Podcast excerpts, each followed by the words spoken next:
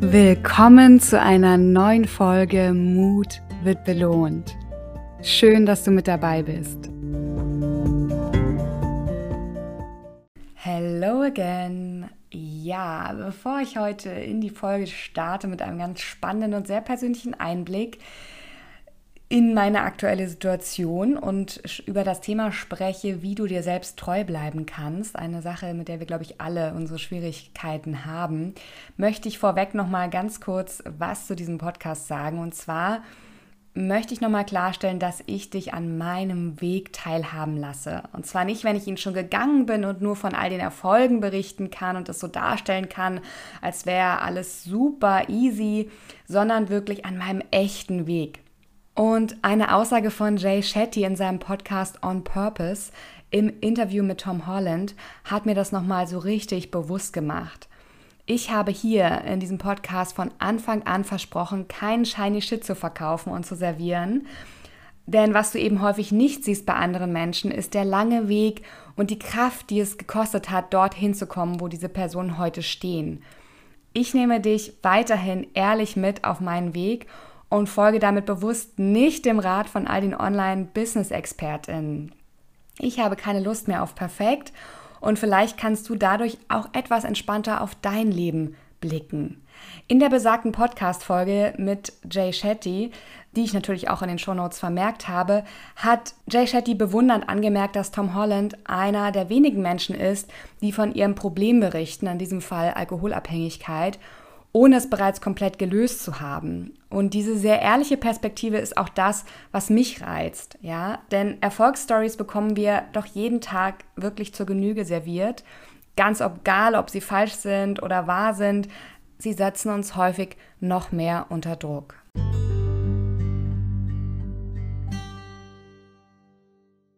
So, nun aber zum eigentlichen Thema dieser Folge. Wie kannst du lernen, deine Bedürfnisse zu äußern, obwohl du Angst vor Ablehnung hast? Was kann im schlimmsten Fall passieren?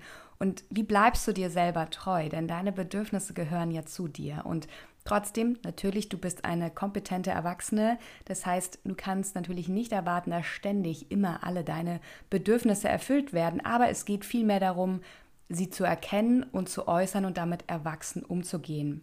Und ich gehe ja sehr gerne mit gutem oder weniger gutem Beispiel voran, damit du für dich etwas mitnehmen und lernen kannst aus diesem Podcast. Und ich möchte dich damit ja ermutigen, deinen eigenen Weg zu gehen. Im konkreten Fall, den ich heute in dieser Podcast-Folge besprechen möchte, geht es um Bewerbungsgespräche bzw. die Suche nach einem neuen Job. Wie du ja weißt, wenn du meine vorherige Podcast-Folge gehört hast, bin ich aktuell in einer Pausephase und auf der Suche nach einem neuen Job und möchte mir dafür diesmal wirklich Zeit nehmen. Das ist ja schon an sich eine sehr anstrengende Sache, aber wenn du es gewohnt bist, immer zu performen, alle zufriedenzustellen, außer dich, und vielleicht einem von der Gesellschaft vorgegebenen Erfolgsideal hinterher zu hechten, ja, und deine eigenen Bedürfnisse regelmäßig hinten anstellst und gefallen willst puh, dann ist das Ganze noch eine ganze Menge anstrengender. Und am Ende vielleicht noch nicht mal zufriedenstellend. Denn du findest dich vielleicht in einem Job wieder, der überhaupt nicht zu dir passt. Und Spoiler Alert, alles schon passiert bei mir. Dieses Mal soll es anders laufen. Ich habe 2022 ein Coaching gemacht und jetzt weiß ich, worauf ich neben den eigentlichen Aufgaben im Job ganz besonders achten darf, damit ich mich wohlfühle und es mir gut geht. Wovon logischerweise beide Seiten mehr haben. Naiv wie ich bin, yep, ich stehe dazu, äh, dachte ich, na, wenn ich das erstmal weiß, wird die Jobsuche einfacher. Wird sie in gewisser Weise auch, weil ich jetzt viel genauer und schneller weiß, wozu ich Ja oder Nein sage. Stellt sich allerdings heraus, dass das, was mir wichtig ist, noch nicht so ganz Mainstream ist, sodass ich nach wie vor ziemlich struggle, was Passendes zu finden. Zwar habe ich dank des Coachings mittlerweile eine 100%-Quote, das heißt, wenn ich mich bewerbe, bekomme ich auch ein Angebot, was ja erstmal großartig ist. Aber wenn die Grundgesandtheit sehr klein ist, weil ich nur sehr wenig Stellen überhaupt ansatzweise spannend finde und deswegen auch entsprechend wenig Bewerbungen rausschicke, dann helfen mir diese 100% nur bedingt weiter. Fürs Ego sind sie natürlich trotzdem top. So habe ich im letzten Jahr drei sehr schöne, gute Angebote abgelehnt und ja, jetzt die vierte Absage. Und da komme ich mir manchmal schon ein bisschen doof vor und frage mich selbst, sag mal, bin ich jetzt irgendwie zu wählerisch? Ja, namenhafte Firmen, eigentlich gute Jobs, per se objektiv gesehen, was ist eigentlich los? Und dann sagt meine liebe gute Freundin Katja, ja, hä, wieso wählerisch auf what? Menschlichkeit? Und ja, da merke ich wieder, nein, ich will nicht zu viel, denn ich weiß, wenn ich jetzt Abstriche mache, leidet meine psychische Gesundheit. Und da kann der Arbeitgeber noch so toll sein oder sich die Stellenbeschreibung noch so interessant lesen. Es hilft nichts. Denn in einer Umgebung, in der ich mich nicht wohlfühle, kann ich nicht 100% geben und das ist für beide Seiten unschön. Für mich, weil ich eigentlich gerne arbeite und einen hohen Anspruch an mich habe. Und für den Arbeitgeber, weil er im Bewerbungsverfahren von mir ja an der Nase herumgeführt wurde. Denn performen und Schauspielern, das kann ich. Mich verstellen, das habe ich jahrelang getan. Das hätte ich auch jetzt wieder tun können. Oder einfach absagen per E-Mail. Auch das habe ich schon oft gemacht. Vielen Dank, ich habe schon eine andere Stelle gefunden, auch wenn es gar nicht stimmt. Und performen im Gespräch, die Mate präsentieren, die das Gegenüber sehen möchte, auch das kann ich. Aber jemand Fremdes anrufen und sagen, hey, ich fühle mich im Bewerbungsprozess nicht abgeholt und ich glaube, wir passen nicht zusammen. Super scary. Also das größte Lernfeld für mich, also nichts wie rein da. Denn mein Mantra, Mut wird belohnt, bleibe ich treu. Und so lief es dann ab.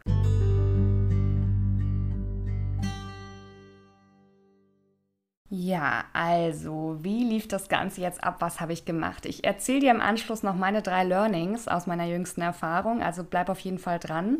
Was habe ich mitgenommen? Jetzt aber erstmal, was habe ich überhaupt getan? Also, was war die Ausgangssituation? Ich habe mich beworben bei einem Unternehmen, was ich sehr interessant fand, wo die Stelle unglaublich spannend klang, was sehr selten der Fall ist und wo ich deswegen auch ja ziemlich mich gefreut habe, als ich zum ersten Gespräch eingeladen wurde. Und ja, wie soll ich sagen, das erste Gespräch verlief, also es fing schon damit an, dass ich erstmal nochmal nachfragen musste, wer denn an dem Gespräch teilnimmt und mit welcher Funktion. Und im Gespräch selber habe ich mich sehr ausgefragt gefühlt und ja auch so es kam mir alles sehr von oben herab vor, sehr hierarchisch. Wir fragen den Bewerber, die Bewerberin aus, diese psychologischen Fragen, aber eben auch im Hinblick so Fragen um die Ecke stellen. Man will eigentlich auf was heraus, fragt das aber nicht direkt und guckt, wie der Bewerber halt dann unter Stress reagiert und wie er antwortet. Und ja, ich war, wurde mit Fragen bombardiert und das ist mir erst im Nachgang so aufgefallen, was eigentlich los war. Im Moment selber hätte ich natürlich sagen können, ich fühle mich mit der Frage nicht wohl, bitte formulieren Sie die um oder worauf genau wollen Sie hinaus. Das ist mir natürlich erst später eingefallen und nicht im Prozess selber. Ich habe nur gemerkt, ich fühle mich nicht wohl, ich fühle mich irgendwie so wie an die Wand gedrängt. Die Personen waren an sich nett, aber es stand irgendwie keine entspannte Atmosphäre. Und das habe ich im letzten Jahr ganz anders erlebt in den drei Prozessen, die alle sehr positiv verlaufen sind. Und im Nachgang an das Gespräch, habe das wirken lassen, ich war dann erstmal im Urlaub, habe ich so gemerkt, hm, also irgendwie weiß ich auch nicht so genau. Irgendwas fühlt sich nicht so an, aber ich habe da nicht weiter drüber nachgedacht. Ich dachte, ach, warten wir erstmal ab. Und dann kam der Anruf und die Einladung zum zweiten Gespräch. Habe da auch freundlich professionell reagiert.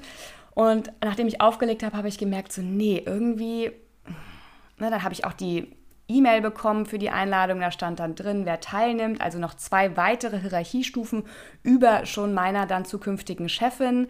Ich dachte, hm, okay, eine weitere hätte ich ja verstanden, ist für den Job auch notwendig, weil es mehrere Projekte sind. Aber im ersten Gespräch habe ich auch erfahren, dass man während des Bewerbungsprozesses nicht das Team kennenlernen kann, auch nicht vielleicht eine Person aus dem Team, dass das einfach nicht vorgesehen ist.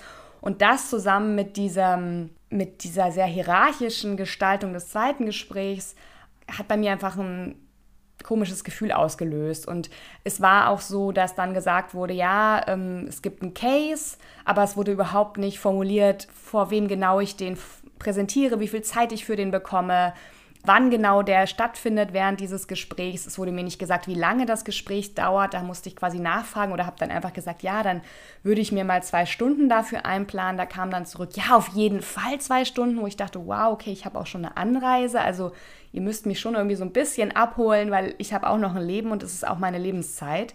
Ich meine, wir haben jetzt einen Arbeitnehmermarkt, das heißt, es verschiebt sich alles so ein bisschen. Und ich habe mich einfach nicht wohlgefühlt, weil ich dachte so, okay, ich muss euch alles aus der Nase ziehen. Das sind zwei weitere Hierarchiestufen. Ich kann aber niemanden aus dem Team kennenlernen. Das ist für mich aber essentiell. Das habe ich rausgefunden, um zu entscheiden, ob ich bei diesem Unternehmen anfangen möchte, um auch einfach nochmal andere Personen kennenzulernen als jetzt Personalerin und Chefin. Und dann habe ich entschlossen, auch nach einem Gespräch äh, mit meiner Freundin, dass ich noch eine andere Option habe, als abzusagen oder einfach hinzufahren und äh, die perfekte Mate vorzuspielen. Ich kann ja meine Bedenken äußern. Und ich sage ja auch immer gerne, wenn du denkst, du hast nur zwei Optionen, dann denk nochmal nach. Dann hast du was übersehen. Und ja, ich hatte eine dritte Option und das war einfach mal Bescheid zu sagen, dass mir hier etwas nicht passt. Und das war super scary für mich, diese Vorstellung, weil einfach absagen kann ich easy, einfach hinfahren und Schauspielern kann ich easy, aber jemanden anrufen, ich hasse anrufen, und dann auch noch jemandem Fremden dann sozusagen meine Bedürfnisse kundzutun, wow, richtig heavy. Ich wollte das natürlich persönlich tun, das macht Mann oder macht Frau, finde ich einfach so, weil es geht hier um was sehr Persönliches und es bleibt eh schon viel auf der Strecke in so einer Kommunikation über E-Mail und Telefon. Das heißt, ich habe die Personalerin versucht anzurufen, habe das leider nicht geschafft, also habe sie nicht erreicht.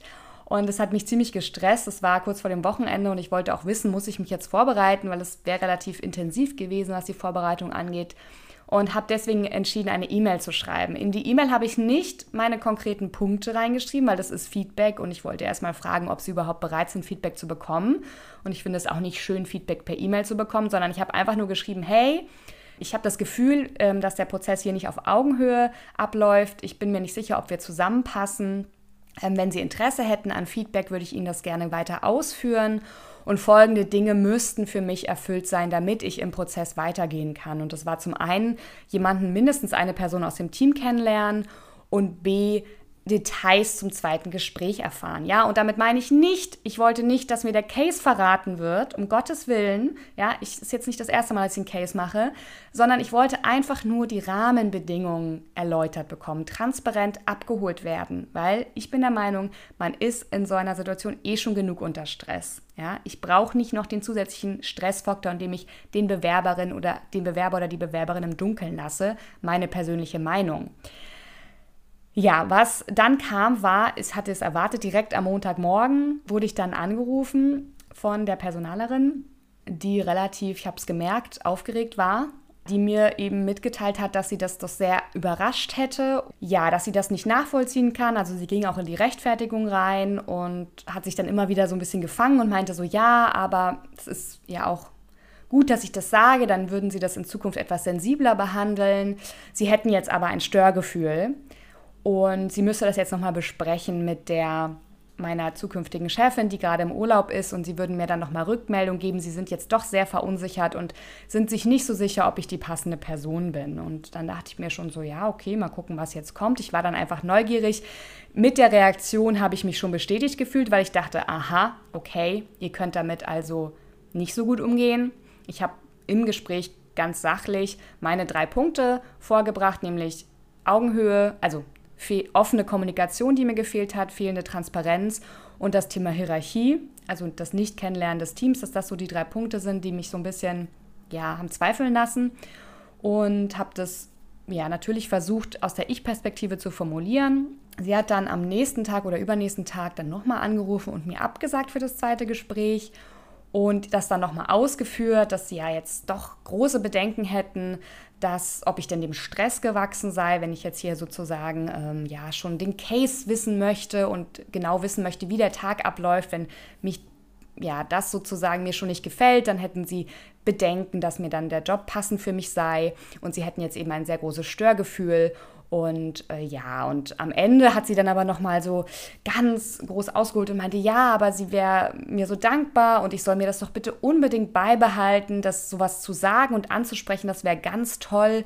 Und sie ist sich sicher, ähm, ich finde noch einen spannenden anderen Arbeitgeber.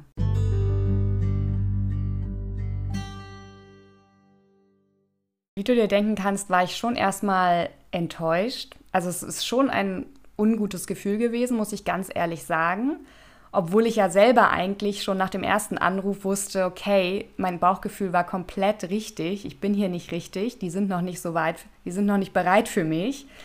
Und trotzdem war es natürlich ein unschönes Gefühl, weil ich mir vorher eigentlich vorgenommen hatte, ich gehe zu dem zweiten Gespräch, ich bin jetzt einfach neugierig, ich gucke mal, was da noch für zwei Menschen mich dann erwarten und wie das so ist. Und ich finde es eh immer sehr wichtig, auch vor Ort zu fahren und zu sehen, wie so ja die Stimmung einfach ist. Ich hätte es einfach interessant gefunden auch wenn ich innerlich für mich schon so weit war, dass ich auch gesagt habe, eigentlich passt es für mich nicht, ich fühle mich hier nicht wohl. Und wenn die der Meinung sind, so oldschool-mäßig aus meiner Sicht, dass man den Bewerber noch immer so richtig unter Druck und Stress setzen muss, dann bin ich hier einfach falsch, weil das ist für mich einfach kein menschlicher Umgang miteinander zeigt ja auch, wie wahrscheinlich mit MitarbeiterInnen umgegangen wird und wie das Ganze bewertet wird auch. Eben wie so eine Prüfungssituation und eben sehr hierarchisch von oben herab. Trotzdem war das kein schönes Gefühl, da bin ich ganz ehrlich, äh, auch weil ich die Stelle wirklich interessant fand und es war wie so eine kleine Trauer einfach, zu sagen, okay, das wird jetzt leider nichts. Ich komme gleich noch zu meinen drei Learnings, wo ich das nochmal so zusammenfasse, was für mich jetzt eigentlich essentiell war. Ich habe aber gemerkt, vor allen Dingen, dass es auch gut tut. Natürlich war damit sozusagen meine größte Angst bestätigt, nämlich wenn ich mich zeige, wie ich bin, wenn ich meine Bedürfnisse äußere, werde ich abgelehnt. Und das stimmt auch in dem Fall. Man kann das aber A nicht pauschalisieren, weil andere ArbeitgeberInnen hätten, wären damit anders umgegangen, da bin ich mir sicher. Und vor allen Dingen heißt es ja, ja, ich werde abgelehnt, aber von wem werde ich denn abgelehnt? Von Menschen oder Institutionen, und Kontexten, die mir eh nicht gut tun, wo ich eh nicht hin will. Und in dem Moment ist es doch etwas Gutes. Auch ich habe ja abgelehnt. Ich wollte diese Chance bloß einfach nicht so ziehen lassen. Ich hätte auch, wie gesagt, nach dem ersten Gespräch schon absagen können. Das habe ich früher gemacht. Und vielleicht war da auch ein alter Zweifel drin, der sagt, ja, aber Marte, dein Bauchgefühl, bist du dir sicher? Hol doch noch mal mehr Beweise. Und das ist auch vollkommen fein. Es ist nur nicht so, dass wir das immer unbedingt brauchen, meiner Meinung nach, weil wir jetzt schon ein sehr gutes Gefühl für uns entwickeln können und dann gar nicht unbedingt erklären können müssen, woran es liegt. Aber es ist einfach so, ja, ich werde abgelehnt, wenn ich mich zeige, wie ich bin, aber ich werde abgelehnt, weil wir wirklich auch nicht zusammenpassen. Und dann ist es doch etwas Gutes, wenn ich abgelehnt werde, weil was hätte ich da dann für Zeit, für Kraft, für Nerven rein investiert und wie viel Kraft hätte es mich gekostet, wenn ich da tatsächlich angefangen hätte und dann gemerkt hätte, boah, ja, das ist ja alles so, wie ich mir das befürchtet habe. Es ist doch viel besser, wenn das Ganze sich vorher klärt.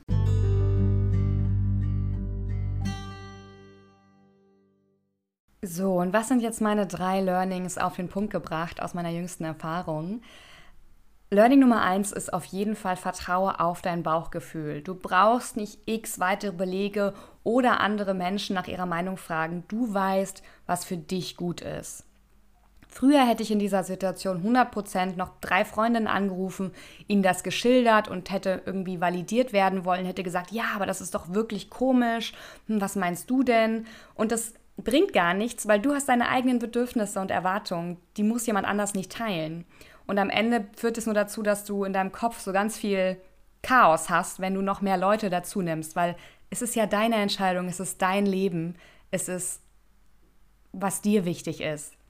Es tat für mich trotzdem gut, mit jemandem darüber zu sprechen, aber eher im Sinne von, was könnten jetzt Lösungen sein, nicht im Sinne von, ich möchte, dass du meine Bewertung validierst oder meine Meinung oder mein Bauchgefühl. Du kannst auf dein Bauchgefühl vertrauen. Nummer zwei, Klingt jetzt vielleicht wie ein Widerspruch, ist aber für mich auch ganz wichtig, hinterfrage dein Bauchgefühl. Denn gibt es Argumente oder handelst du aus Angst? Das ist ganz wichtig. Das Bauchgefühl kann auch manchmal natürlich mit alten Belastungen, sage ich mal, ja, vermischt sein. Und dann hast du vielleicht zum Beispiel so eine Art Fluchtinstinkt. Ja, das ist dann aber eigentlich weniger das Bauchgefühl und mehr die Angst und es ist ganz wichtig zu schauen, was ist das hier gerade? Ist das gerade eine sekundäre Emotion oder tatsächlich in der Realität dem Heute verankert?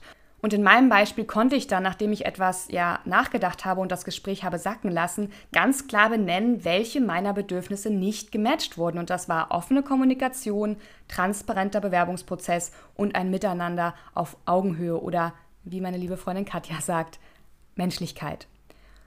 Und damit war für mich klar, das ist hier, das Bauchgefühl hatte eh recht und jetzt habe ich auch noch die Argumente, die ich nach außen transportieren kann.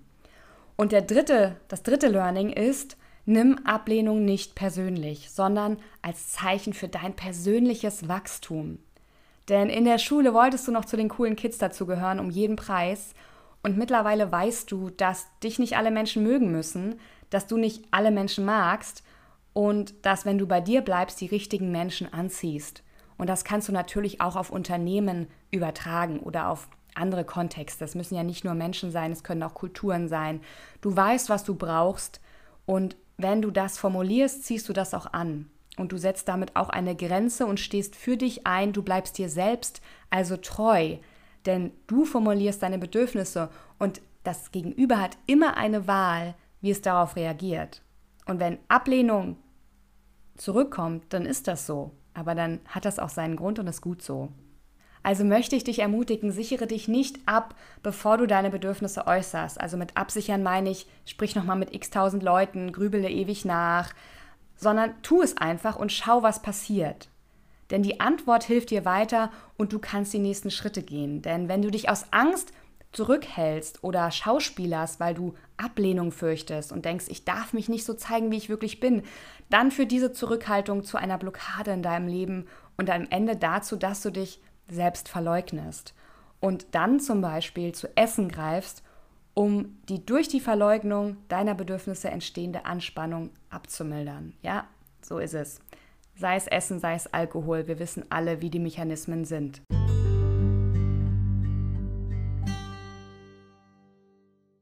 So, ich hoffe, du konntest eine große Portion Mut aus dieser Folge mitnehmen.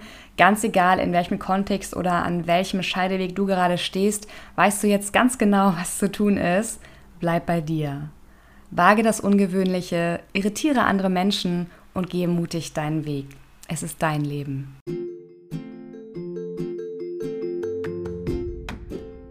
So, wie geht es jetzt hier weiter? Ganz entspannt und genauso, wie es jeder Experte für falsch hält. Ich werde Podcast-Folgen veröffentlichen, wenn ich oder wundervolle Gäste von mir etwas zu sagen haben. Werde ich immer den Zwei-Wochen-Rhythmus einhalten? Nein. Ist das schlimm für dich? Ich glaube nicht, denn da draußen schwirrt schon so viel guter Content herum. Ich glaube nicht, dass es dir an Auswahl mangeln wird. Natürlich wünsche ich mir trotzdem, dass du immer wieder zu meinem Podcast Mut wird belohnt zurückkehrst. Was dir dabei hilft, abonniere meinen Podcast, damit du immer direkt informiert bist, wenn eine neue Folge erscheint. Und wenn du meinen Podcast über Spotify hörst, kann ich dir die Funktion Folgen automatisch herunterladen sehr empfehlen. Damit werden zukünftige Folgen meiner Show automatisch in deine Playlist, deine Folgen, heruntergeladen. Ganz egal, wann sie erscheinen. Du findest die Funktion, wenn du meinen Podcast Mut wird belohnt und dann das Zahnrad-Symbol auswählst. Dort kannst du die Funktion Folgen automatisch herunterladen aktivieren und meinen Podcast auch von unterwegs hören oder immer dann, wenn es dir gerade passt, ganz unabhängig davon, wo du gerade bist. Viel Spaß damit! Jetzt wünsche ich dir erstmal eine schöne Zeit und denk immer daran, Mut wird belohnt.